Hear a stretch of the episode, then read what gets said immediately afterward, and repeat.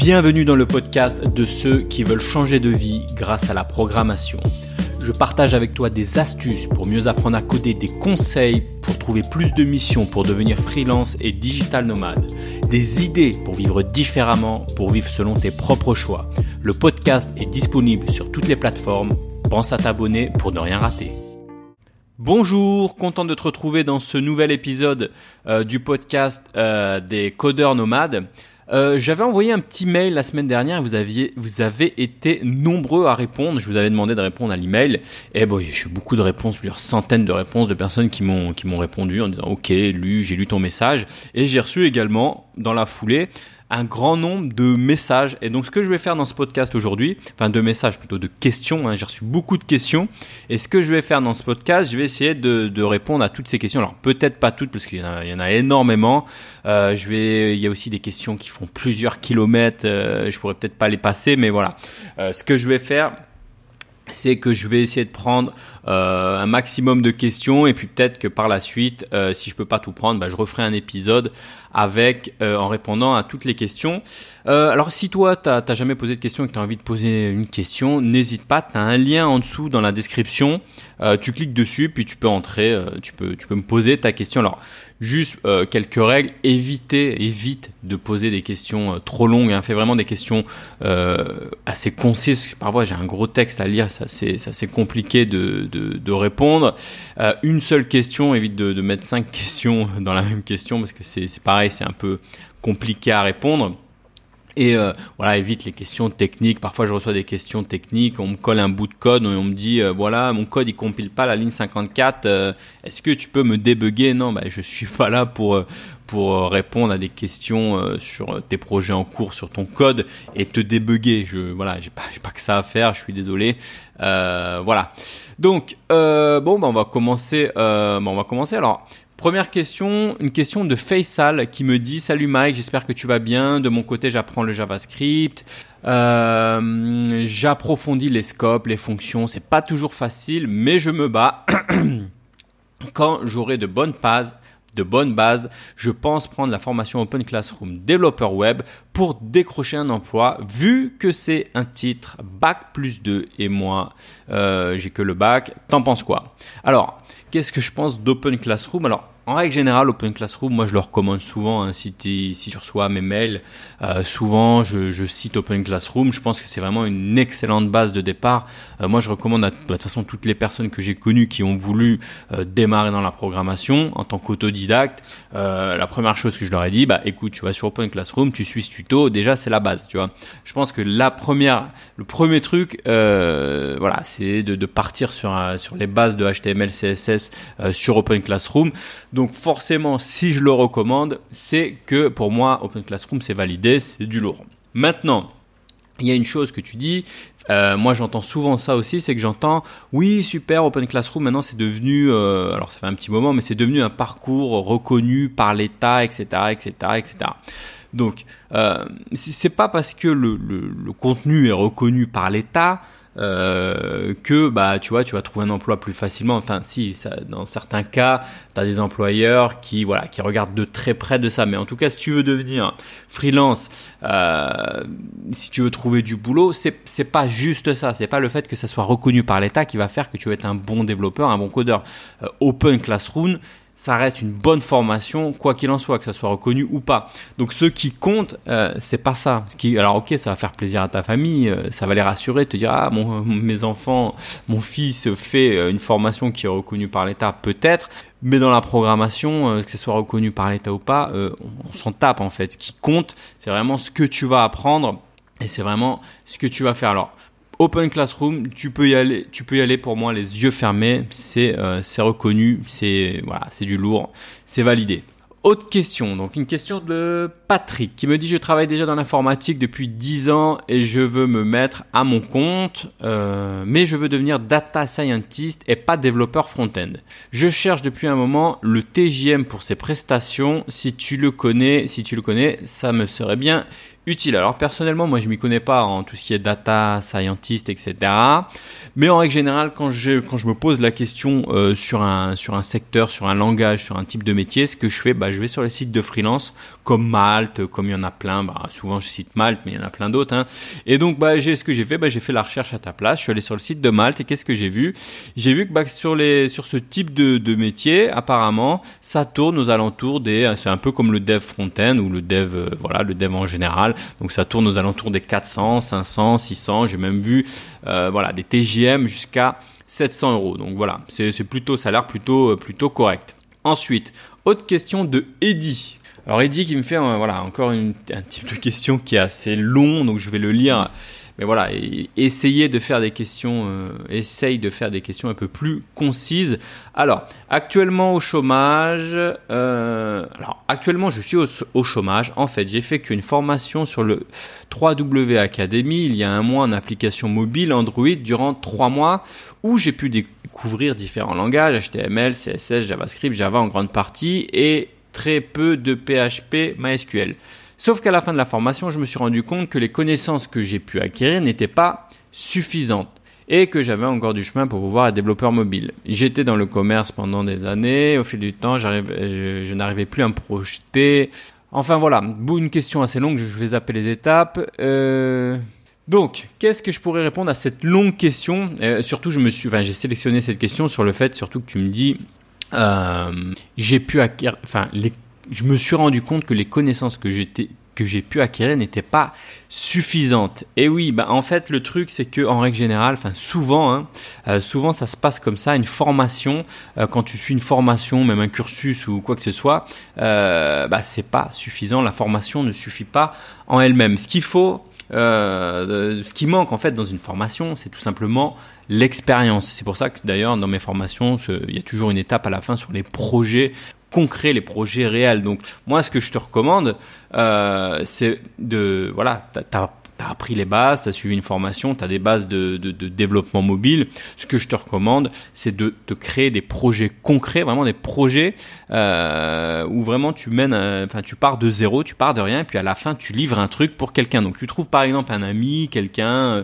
une boîte, peu importe, euh, et tu réalises ce projet de A à Z. Ça veut dire que bah vraiment tu vas livrer, tu vas aller jusqu'au bout de ton projet, tu vas avoir vraiment une application qui fonctionne. En faisant ça, bah, tu vas tomber sur des problématiques que tu pourras pas, que tu auras peut-être pas vu euh, quand tu suis des formations ou quand tu suis des tutos. Par exemple, je sais pas, moi, je me connais pas en, en, particulièrement bien en mobile, mais euh, voilà, tu vas peut-être tomber sur une problématique de voilà de comment euh, publier ensuite euh, l'application sur le store, comment voilà, enfin du coup le fait d'aller jusqu'au bout d'un projet, de vraiment de, de, de, livrer ce projet, eh ben ça va te faire tomber sur des projets et c'est sur des problèmes et c'est comme ça finalement qu'on acquiert qu'on acquiert l'expérience. L'expérience vient en euh, en développant des projets concrets. Alors là, ça fait déjà 8 minutes que je tourne, j'ai traité que 3 questions, je vais accélérer un peu. Une autre question de Brody. Alors, bonjour Mike, je suis étudiant en informatique, j'aimerais monter un business dans les formations en ligne. Comment faire un site? Enfin, j'ai une modeste connaissance en technologie HTML, CSS, JS, mais je ne sais pas comment rendre mon site disponible sur Internet ni comment ça se passe pour les noms de domaine. Quels conseils pourriez-vous me donner? Alors, euh, là, je pense qu'il faut découper euh, dans ton cas. Alors, tu as une idée, tu as une idée de business, apparemment, c'est faire des formations en ligne. Alors, moi, j'ai envie de te dire, si tu as envie de faire des formations en ligne, concentre-toi sur le résultat et non sur la technologie. Là, tu me parles d'HTML, CSS, JS, tout ça.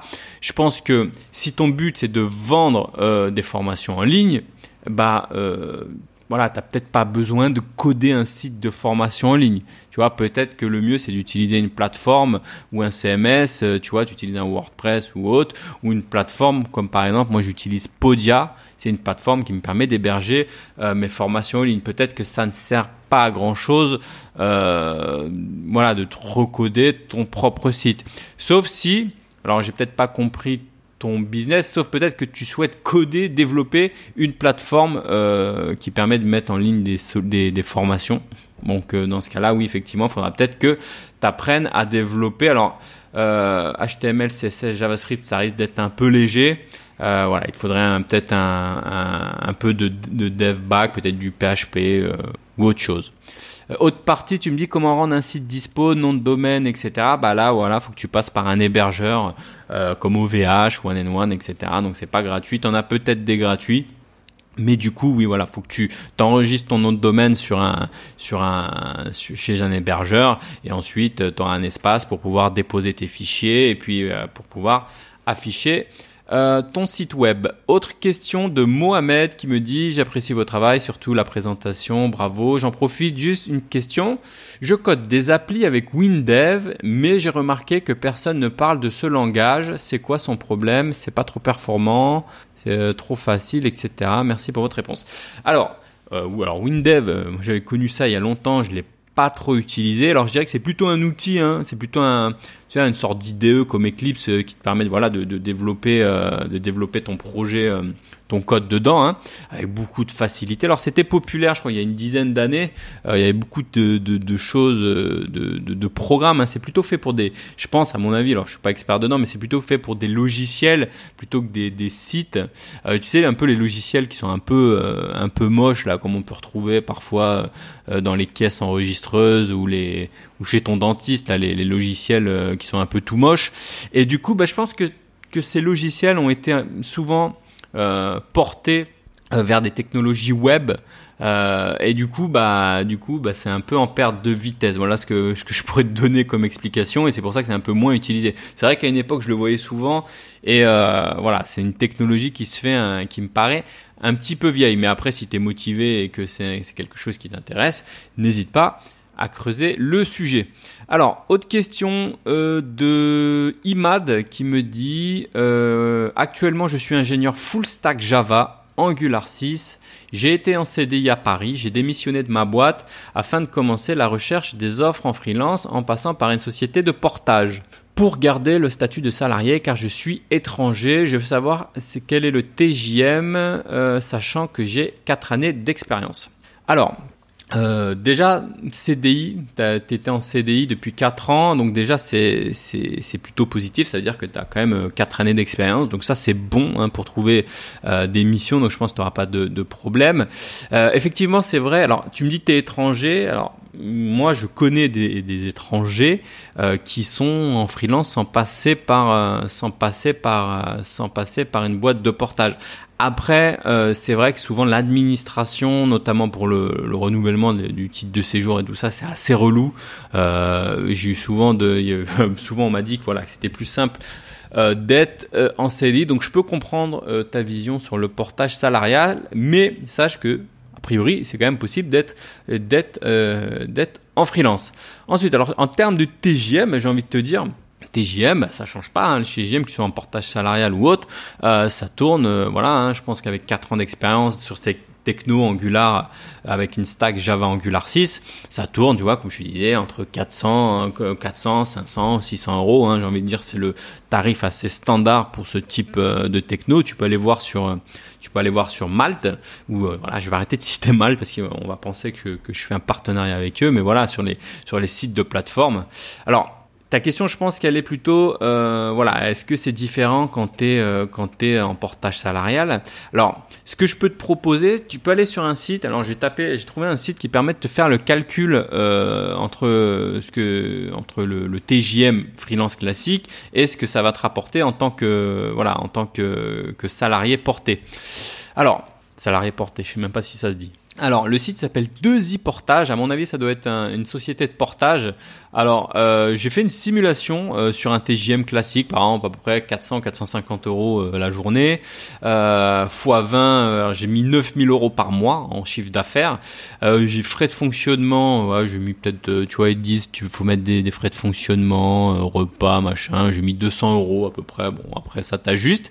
Et taux de gestion 8% et ils te calculent le salaire. Donc pour pour, euh, je disais, pour 1000 euros, euh, 9000 euros, pardon, 9000 euros de chiffre d'affaires, eux, ils te calculent un salaire brut de, donc ça te ferait 5400 euros à peu près, 5000, 5500 euh, euros par mois, euh, brut, et ça te ferait euh, un salaire net de 4000 à peu près, 3397, on va dire 4000, 4000, euh, voilà, 4400 euros pour, bah, pour ton type de, voilà, à peu près pour ton type de, de de profil et de euh, en portage salarial. Alors, autre question, une question de euh, une question de Mehdi qui me dit Euh, voilà, je suis développeur full stack web algérien. Je travaille avec PHP, Laravel, React, JS et Node. Je vais bientôt rejoindre la France. Crois-tu que mon profil est intéressant ou je dois l'améliorer?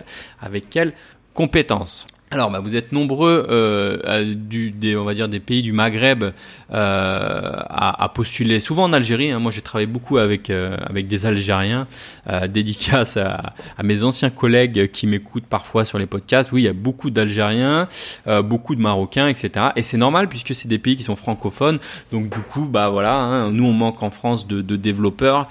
Et donc, bien évidemment, euh, les développeurs euh, maghrébins, bah, euh, ils sont beaucoup dans le secteur. Donc, bah, pour te rassurer, j'ai envie de te dire, bah, t'es pas le seul, t'es pas le premier.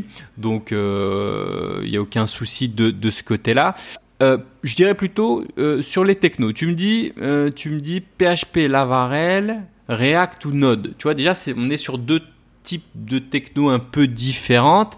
Je pense pas que ton profil, tu vois, si t'es sur, euh, voilà, si t'es développeur full stack, PHP, Laravel, euh, React et Node, euh, ça sert à rien, par exemple, d'aller, d'aller, tu vois, d'aller partir, d'apprendre Angular, par exemple, tu vois. Je pense que c'est plus intéressant de te spécialiser sur ces technos-là. Ce qui compte, tu vois, moi je connais pas ton niveau donc je pourrais pas te dire je sais pas voilà si si tu as les bases ou pas mais je pense que c'est plus intéressant de te spécialiser là-dessus et de voilà de creuser sur euh, sur React, Node, PHP, Laravel.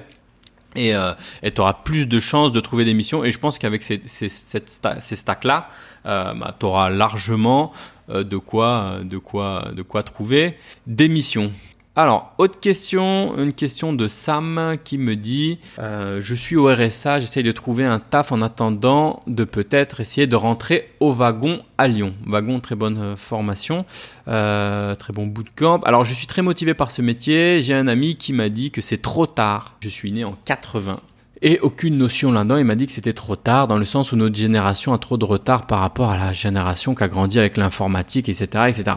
T'en penses quoi? Alors, première chose, je, pense qu'il n'est jamais trop tard pour quoi que ce soit. On entend souvent ce genre de truc, il est trop tard pour ceci, il est trop tard pour cela. Non, il est jamais, il est jamais trop tard. Et dans l'informatique, il, il est jamais trop tard, même si t'as, même si t'as aucune, aucune notion. Je pense que le plus important, euh, ça va être là-dedans ta motivation et ta capacité euh, d'apprentissage. Je pense que si tu es né en 1980, euh, voilà, t'es quand même, voilà, tu as un ordinateur, tu sais comment ça fonctionne un ordinateur, tu sais ouvrir un fichier, tu sais fermer un fichier, enfin je sais pas, tu sais, tu sais te balader dans ton ordinateur. Je pense que t'as que t'as les bases. moi, je dirais que c'est plus problématique si t'as pas ce type de base. Je vais te donner un exemple. J'ai une personne qui voulait rejoindre ma formation React.js et moi, ma formation, elle est ouverte à tout âge, il n'y a pas de problème. Euh, et cette personne avait 60 ans. Et encore une fois, l'âge n'est pas un problème. Hein, donc moi, il n'y avait aucun problème pour que cette personne rejoigne la formation React.js avec la partie mentoring où j'encadre les, élèves, etc. Euh, le problème, c'est que en discutant avec cette personne, avant de prendre la formation, tu vois, je discute avec elle et puis je me rendais compte que elle avait pas du tout les bases euh, en termes, je sais même pas comment on appelle ça, bureautique. Enfin, le fait de d'ouvrir un fichier, d'envoyer un mail, euh, elle, s'embrouillait sur euh, sur euh, tu vois pour pour voilà ne serait-ce que pour ouvrir un fichier, enregistrer un fichier sur l'ordinateur, etc. Et je pense que voilà ça c'est la base. Si t'as pas ces bases, j'ai envie de dire et encore une fois, ça s'apprend, hein, c'est jamais trop tard, même ces bases, tu peux les apprendre.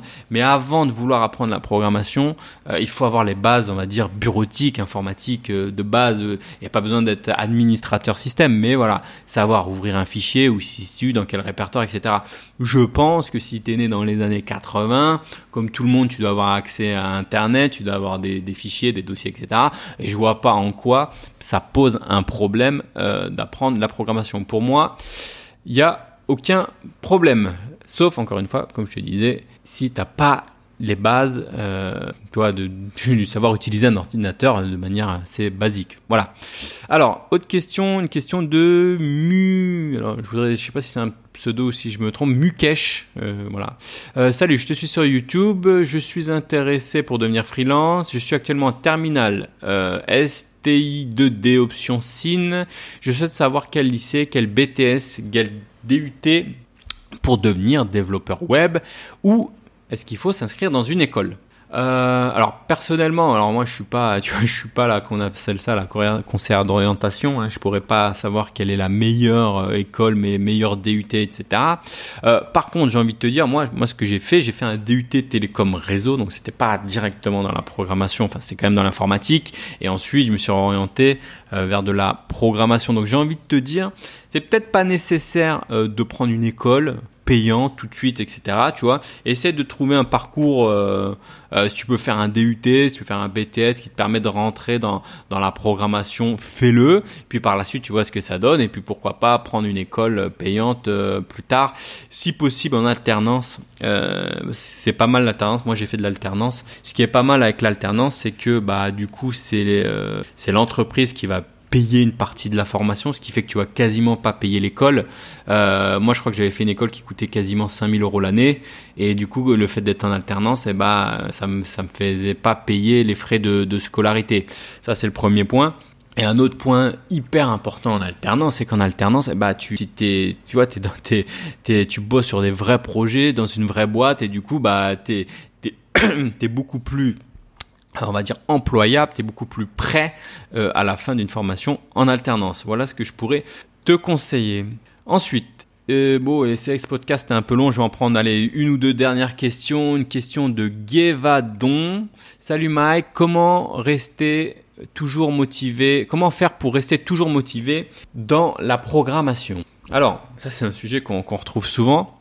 Bah, c'est un peu, tu vois, c'est un peu comme, euh, tu vois, comme quand tu fais du sport, euh, comme, euh, tu vois, quand tu as une passion, c'est au début on est motivé, et puis après, puis après parfois la motivation passe. Et moi je, dirais, je différencierais deux choses. On va dire que je différencierais euh, la motivation, on va dire, euh, d'apprentissage, le fait d'apprendre un nouveau langage ou le fait d'apprendre une technologie, de la motivation euh, en termes de boulot, de travail. Tu vois, c'est, je vais te parler des deux types de, de motivation. on va dire que pour l'apprentissage, moi ce que je fais, j'aime bien visualiser les résultats. Je me concentre beaucoup sur les résultats. Alors moi c'est ma manière de fonctionner. Je ne sais pas si ça va pas fonctionner pour toi, mais personnellement, euh, je visualise le résultat. Par exemple, si je veux, si j'étais à ta place et que peut-être j'avais envie de trouver un boulot dans la programmation, etc., devenir freelance, bah je visualiserais à fond le fait, voilà, euh, j'apprends le React, par exemple React.js, bah, le fait d'être développeur React, de pouvoir travailler tranquillement en freelance euh, peut-être en tant que nomade dans d'autres pays ou tranquillement chez moi à la maison ou peut-être dans une société avec des collègues, enfin quelque chose,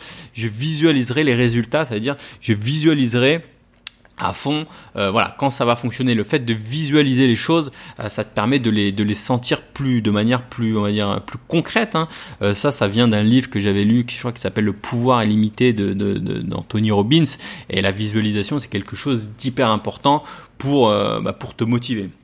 Mais surtout, je me baserai pas uniquement sur la motivation. Pourquoi? Bah, Parce qu'il faut savoir, c'est que la motivation, eh ben, c'est un peu comme une humeur, tu vois, ça varie. Hein. Tu peux te lever un matin hyper motivé, et puis un autre matin, bah, tu vois, la motivation, t'es un peu motivé, un peu moins motivé. Et si tu te bases uniquement sur la motivation pour pour progresser, euh, bah, bah, tu risques d'être déçu puisque bah, la motivation, au bout d'un moment, euh, ça part. Donc moi, je te, je te conseille, hein, moi, ce que, ce que je fais, c'est que quand je veux apprendre quelque chose de nouveau, je me base sur des routines, tu vois. D'ailleurs, je me dis, bah, tous les matins, je fais telle chose, ou tous les soirs, j'apprends à coder, ou tous les soirs, tous les jours, j'apprends tel langage, etc. Puis après, j'agis en mode robot, euh, bêtement, euh, voilà, jusqu'à que je progresse. Ça, c'était pour la partie motivationnelle, en termes de motivation on va dire, d'apprentissage. Après, je dirais pour la motivation au boulot, euh, c'est un peu différent. Moi, je sais que par, par exemple, euh, je suis très motivé quand j'arrive sur une nouvelle mission, sur un nouveau projet, sur un nouveau, euh, voilà, une nouvelle mission, un nouveau projet, etc. Même si parfois c'est un peu stressant quand c'est un, tu vois, c'est un nouveau projet, nouveaux collègues, nouvelle ambiance, etc. Ça peut être un peu stressé, mais moi personnellement, ça me motive. Et et quand le projet, bah, tu vois, il a plus d'enjeux ou que voilà, tu vois, ça fait trop. quand je stagne sur les technos, que c'est toujours les mêmes technos, que je vois que j'avance pas, que j'apprends rien, etc. Et bah, en règle générale, moi, je perds un peu cette motivation, je perds un peu cette flamme. Et du coup, bah, j'ai même parfois tendance, je vais pas dire déprimé, hein, je vais pas employer le mot dépression non plus, faut pas déconner, mais tu vois, au bout d'un moment, euh, voilà, tu vois, quand je tourne sur un projet qui me gonfle un peu, bah, je vais perdre ma motivation. Et en règle générale, quand j'arrive à ce stade-là, eh ben, euh, soit il y a un nouvel enjeu, un nouveau défi à résoudre, et là, dans ce cas-là, ça peut relancer un peu la flamme, ou soit en règle générale, c'est qu'il est temps euh, de changer euh, de mission. Alors, ce qui est bien quand tu es en freelance, c'est que tu peux changer de mission assez rapidement. si ça te saoule, si, tu vois plus d'enjeu sur une mission, eh ben, il suffit de changer de projet. Allez, dernière question. Est-ce que j'en ai une dernière? Une dernière. Allez, oula, non, elle est trop longue cette question. Non, c'est trop long ça, je pourrais pas lire ça. Euh, une question, allez, une question de Costa qui me dit Salut Mike, euh, j'ai un problème, je suis chercheur toute la journée jusqu'à 17h30 dans un domaine qui me passionne mais qui me rapporte que 1400 euros par mois. Je voudrais savoir est-ce que je pourrais trouver des missions freelance de 6h à 8h en tant que junior? Alors, euh, bah, très bonne question. Alors déjà, tu es sur un, es sur quelque chose qui te passionne, mais visiblement qui est pas très bien payé, qui te rapporte que 1400 euros par mois, et donc tu voudrais faire un peu de freelance informatique pour euh, bah, pour gagner un peu plus. Euh, est ce que ce que je peux comprendre euh, tout à fait. Alors, euh, pour répondre à ta question, trouver des missions freelance, encore une fois, ça c'est toujours la même question qui revient, bah, ça va dépendre encore une fois de tes compétences, de ton expérience, etc. On va partir du principe pour répondre à ta question que ok, tu t'es formé dans une techno, euh, par exemple en JS, React, etc. D'ailleurs, je crois que si je lis bien ton mail, tu as suivi la formation euh, React JS également, il me semble, si je me trompe pas. Euh, donc, admettons, tu as pris une formation, tu as acquis des compétences, etc. La question, c'est est-ce que tu peux trouver des missions euh, de 6h à 8h le matin? Je pense que tu parles de plage horaire, hein, trouver des missions de 6h à 8h du matin. Oui, bah ça veut dire que tu coderais finalement à temps partiel, on va dire deux heures le matin. Alors a priori, moi j'ai envie de te dire que rien ne t'empêche de travailler de 6h à 8h du matin, comme euh, rien ne t'empêche de travailler de 2h à 3h du matin ou à, de 5h à 6h du matin. Je veux dire, quand tu es freelance, en termes d'horaire, en termes de contraintes, tu peux travailler tant que tu veux. La seule contrainte que je verrais, j'ai envie de dire, c'est une contrainte, euh, si tu as une contrainte de rendez-vous, si tu fais un point Skype avec ton client ou des choses comme ça, et qui te dit bah c'est à 15 heures, voilà, ça c'est la seule contrainte. Et ça, ça, ça arrive, on va dire, peut-être en début de projet. Euh, en début de projet, mais en règle générale, une fois que ton projet est parti, euh, il n'y a plus de soucis. Donc je vais te dire qu'a priori, non, ça pose pas de problème, mais ça voudrait dire juste que toi, tu découpes en fait, euh, admettons, tu as une mission freelance et que ta mission freelance, on te dit, bah voilà, il faut faire telle tâche et ça prend, disons, je sais pas moi, deux jours. On va faire tout simple deux jours, voire une journée. Tu as une journée de développement. Bah ça veut dire que ta journée de développement, finalement, tu la découperais en deux heures tous les matins euh, une semaine. Quasiment, j'ai envie de te dire que tu voilà, c'est comme si tu, tu, en une semaine, euh, tu codais environ euh, une journée de, de, développement. Voilà. Donc ça voudrait dire que tu pourrais accepter des missions freelance, par exemple faire telle chose, mais le problème c'est que ça s'étalerait sur, sur plusieurs longues semaines. Alors a priori, il n'y a pas de souci, sauf si par exemple, bah, on te dit euh, bah, en termes de délai, parce que forcément, euh, là où un développeur, euh, un freelance normal bah, va réaliser la tâche en une ou deux journées, bah toi, bah, vu que tu coderas que deux heures le matin, bah, ça va s'étaler sur une ou deux semaines. Alors tu as des projets où si ça tient une ou deux semaines ou trois semaines, voire même un mois, c'est pas très grave, c'est pas un problème. Par contre, tu as des projets où en termes de, de délai, euh, bah, on peut pas attendre trop longtemps. Tu vois, je reprends un exemple, si tu as 10 jours de dev, bah toi, tu vas mettre combien de 10 jours de dev? Si tu fais le calcul, tu vas mettre à peu près 3 mois, euh, 3 mois pour, euh, pour, pour livrer le projet. Alors qu'un autre développeur, euh, un autre freelance le fera en 10 jours, c'est-à-dire en 2 semaines, il pourra livrer le projet. Après, je dis pas que c'est impossible, je dis juste que voilà, il faudra que euh, dans, dans comment on appelle ça, dans les quand tu vas discuter avec ton client, que tu lui indiques à peu près les délais de livraison. Ça veut dire bah voilà, tu pourras livrer euh, telle fonctionnalité à telle date. Il faut voir si ton client est d'accord. Et puis s'il est d'accord, eh ben dans ce cas-là, euh, il n'y a aucun problème. Donc je vais m'arrêter là pour les questions parce que le podcast est assez long. Euh, je continuerai un autre podcast. Je, voilà, avec j'ai encore d'autres questions qui sont dans le dans, dans, ma liste de questions. Je referai un podcast avec euh, avec euh, en répondant avec un maximum de questions. Euh, si toi euh, t'es intéressé pour me poser une question, j'essaierai aussi de te répondre dans, dans, un podcast ou dans un mail ou dans une vidéo. Donc n'hésite pas à cliquer sur le lien en dessous pour bah, pour poser tes questions. Encore une fois, je répète, des questions concises et des questions qui ne portent pas sur des problèmes techniques euh, particuliers. Voilà, je te remercie d'avoir suivi le podcast. Je te dis à bientôt. Ciao. Si tu as aimé cet épisode, pense à mettre un avis sur Apple Podcast. Cela te prend une minute, tu n'auras à le faire qu'une seule fois et cela m'aidera à le faire connaître. Si tu veux continuer l'aventure des codeurs nomades avec moi, bien sûr, abonne-toi.